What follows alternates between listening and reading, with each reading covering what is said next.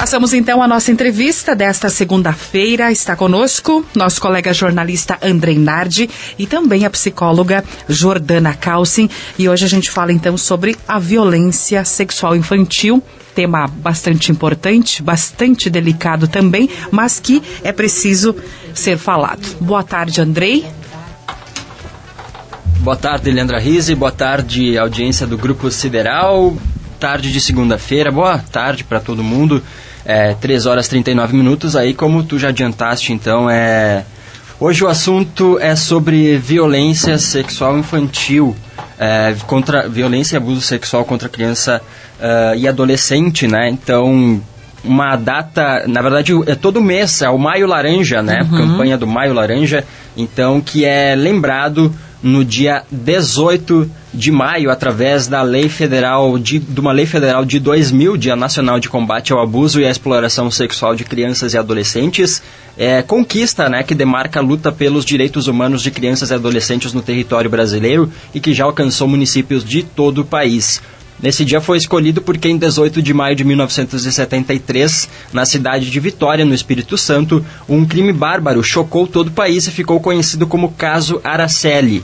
Esse era o nome de uma menina de apenas 8 anos de idade que teve todos os seus direitos humanos violados. Foi raptada, estuprada e morta por jovens de classe média alta daquela cidade. Então, é uma, uma data e que, inclusive, no ano passado, é, através de decreto assinado então pelo presidente da República, Jair Bolsonaro, é, instituiu o Programa Nacional de Enfrentamento da Violência contra Crianças e adolescentes. Tem caráter intersetorial e busca unir forças entre diversos atores do sistema de proteção, inclusive da sociedade civil. A gente sabe que é um tema delicado, mas é um tema importante de vir à tona, né? É, de todo mundo ficar atento, enfim, nas crianças, nos adolescentes, aos sinais. E para dar mais detalhes, então, a gente está com a psicóloga Jordana Calcin, que também então, que vai começar, vai falar sobre é, essa violência, esse, esse abuso e, e, todos esses aspectos também. Boa tarde, Jordana. Boa tarde, Andrei. Boa tarde, Leandra. Boa tarde a todos que nos escutam. Hoje estamos com um assunto mais tenso, né? Mais denso também para falarmos, mas é um assunto de extrema importância, né? Porque quanto mais a gente puder falar sobre ele, mais a gente previne, mais conhecimento a gente leva às pessoas. E o nosso objetivo também aqui é levar conhecimento, é levar informação e uh, também trazer qualidade de vida para os nossos ouvintes, né? E poder conversar sobre assuntos que não são tão agradáveis são fundamentais para que a gente possa evoluir nas situações de violência às quais nós, inclusive, mu muitas vezes acabamos sendo expostos no nosso dia a dia. E hoje a gente vai falar então sobre o Dia Nacional de Combate ao Abuso e Exploração Sexual de Crianças e Adolescentes. Então, inicialmente, eu gostaria de fazer uma diferenciação entre abuso sexual e exploração. O abuso sexual ele diz respeito a uh, quando um adulto utiliza do corpo de uma criança para atingir os seus objetivos uh, sexuais, né? Para atingir satisfação. A exploração ela é diferente porque na exploração existe um ganho uh, financeiro com isso. É quando se paga né, quando um adulto paga para fazer sexo com uma criança ou com um adolescente. Então é uma, uma outra forma de violência.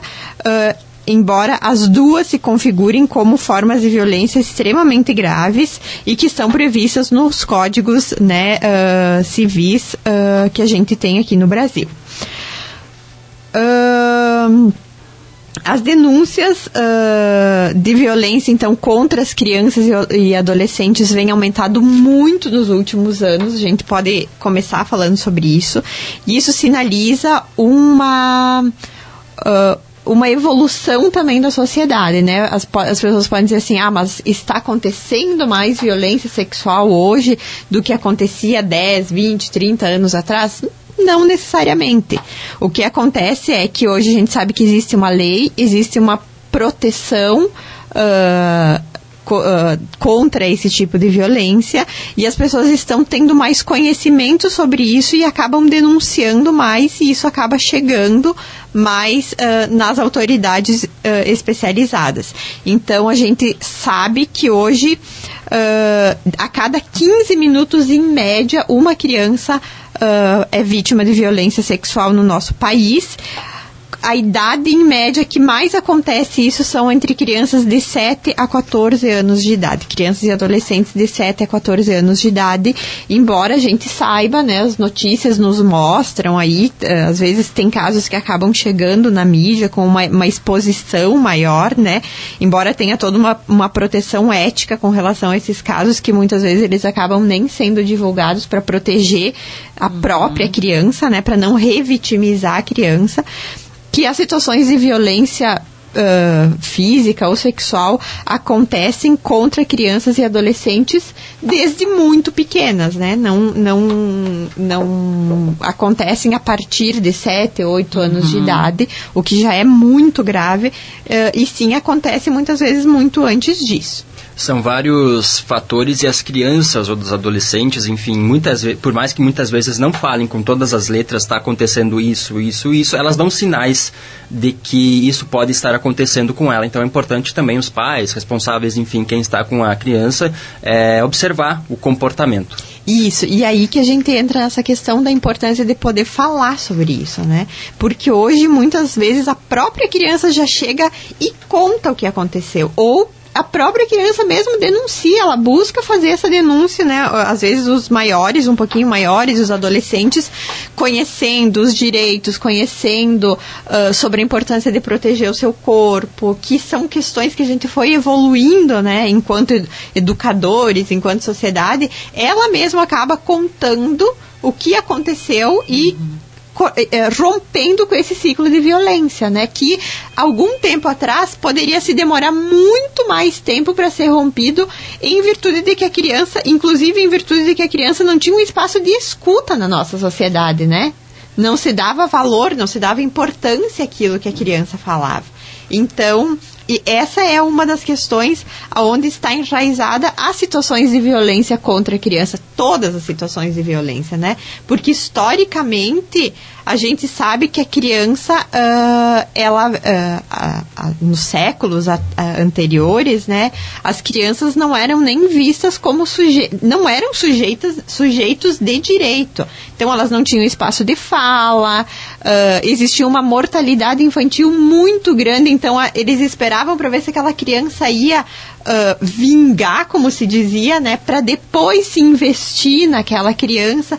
Então, por muitos anos a criança foi para as famílias e para a sociedade um sujeito muito vulnerável, muito frágil e que não tinha espaço de escuta. E conforme a gente vai evoluindo e vai vendo que a criança é um sujeito de direito, que é um sujeito que precisa ser investido, que é um, é um sujeito que precisa ser escutado, essas situações de violência também acabam tomando um outro lugar também na sociedade, né? Um lugar onde a criança pode falar sobre aquilo e é escutada e é entendida como algo que precisa ser uh, olhado de uma outra maneira.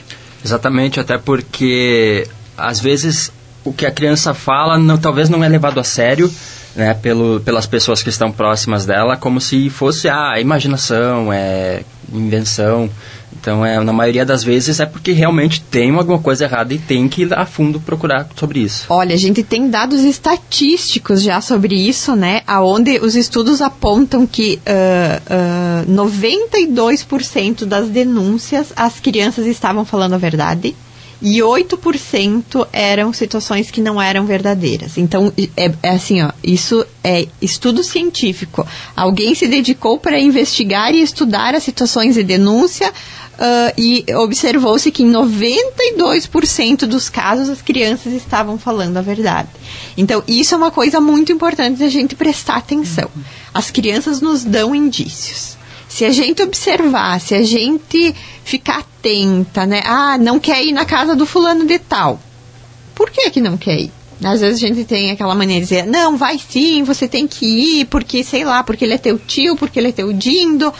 E às vezes a gente, é, e a gente sabe que também, isso já é comprovado cientificamente, de que as, as situações de violência ocorrem nos ambientes familiares, então eles não ocorrem somente fora de casa, tá?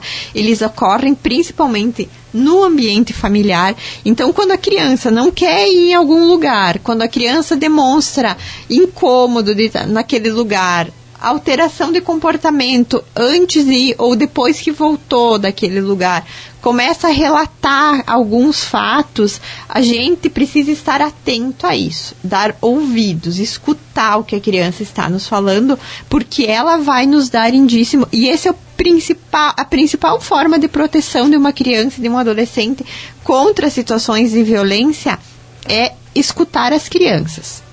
Segundo, já vou entrar nesse, nesse ponto que eu ia ah, falar um pouquinho mais para frente, mas depois a gente retoma outros pontos. Uh, falar sobre o corpo, né? Ensinar a criança sobre as partes do corpo que não podem ser tocadas, as partes do corpo que são partes íntimas, que ninguém pode tocar, uh, que ela não pode deixar os outros tocar, e que se isso acontecer, ela pode contar né, para as pessoas de confiança dela, seja o pai, a mãe, a avó, o avô, enfim, o cuidador direto dessa criança. Uh, nunca duvidar da criança, né? Sempre incentivar para a criança que a gente confia nela, que ela pode confiar na gente e que mesmo que ela ache que aconteceu alguma coisa errada, é muito importante que ela nos conte isso, para que a gente possa orientar ela. Porque às vezes no, na nossa vida vão acontecer coisas erradas e a gente precisa falar sobre isso. E nós precisamos orientar as crianças sobre isso. Porque tem uma, uma, uma fantasia, cria-se uma fantasia muito grande uh, uh, de que a criança ou o adolescente, principalmente o adolescente, é tem algum grau de culpa na situação de exploração ou violência sexual. E isso nunca é verdade, né? Isso é bem importante enfatizar. Nunca é verdade. Nunca uma adolescente, nunca uma criança, uh, um adolescente, porque a violência sexual ela acontece tanto contra meninos e meninas, é culpado, né? O adulto é o principal responsável desse tipo de violência. A criança é a vítima da história.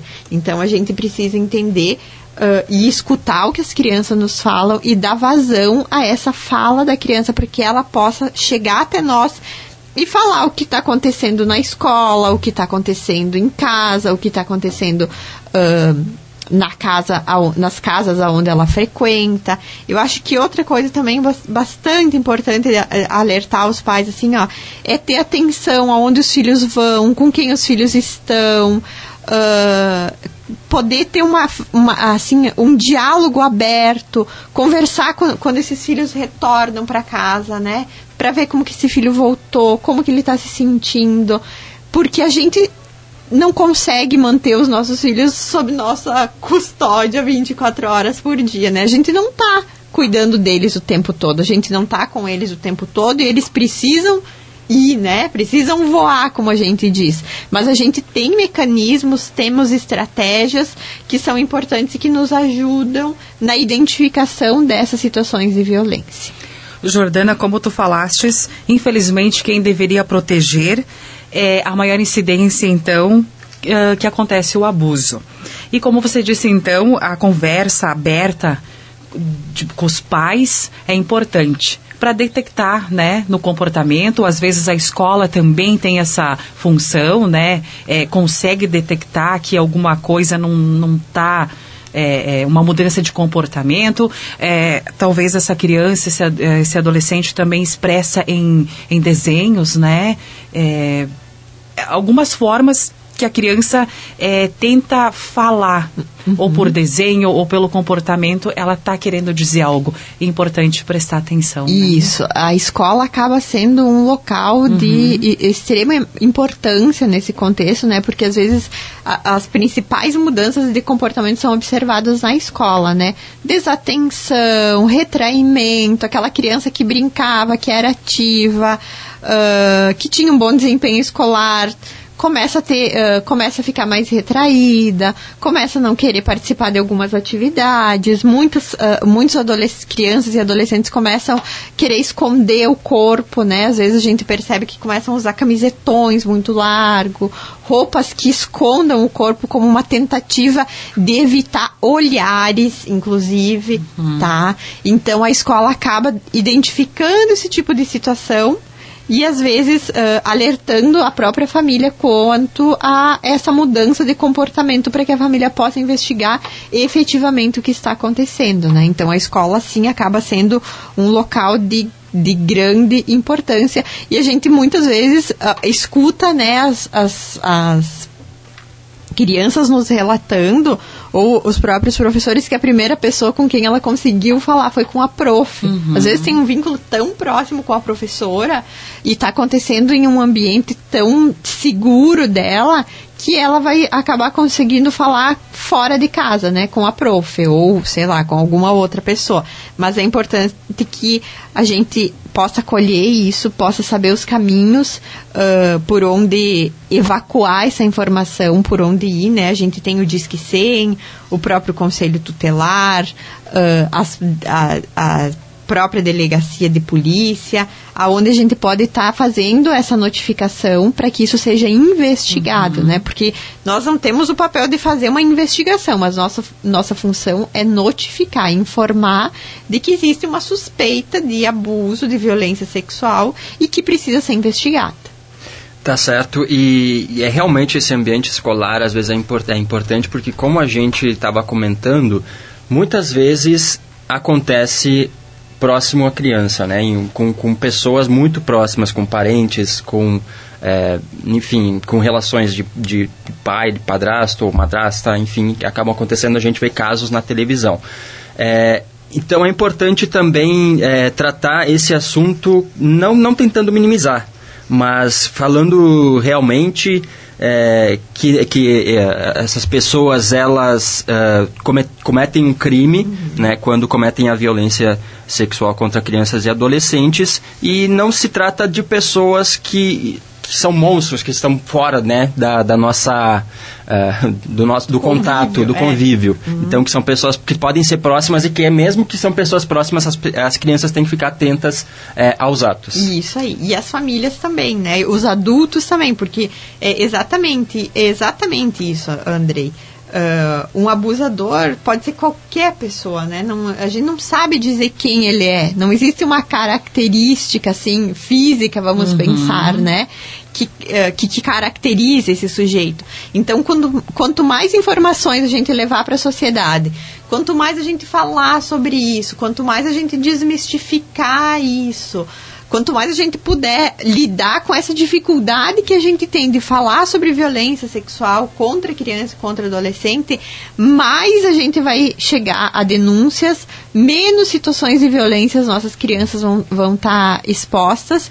E eu acho que fala, educação sexual nesse contexto é muito importante, né? Quando a gente fala em educação sexual, desculpa, a gente está falando sobre uh, cuidado, sobre cuidado com o corpo, sobre respeito com o corpo, sobre limite, então, nesse sentido, é muito importante a gente orientar as nossas crianças, a gente orientar a sociedade, orientar as famílias, como lidar com isso, porque às vezes a própria família não sabe falar, como, como falar sobre isso com a criança, né? E é importante que a família converse sobre o corpo, sobre como cuidar do corpo, uh, que não, não é todo uhum. mundo que pode tocar no nosso corpo, para que também a criança poder possa identificar situações que causem, no mínimo, estranheza para ela e possa falar sobre isso, né?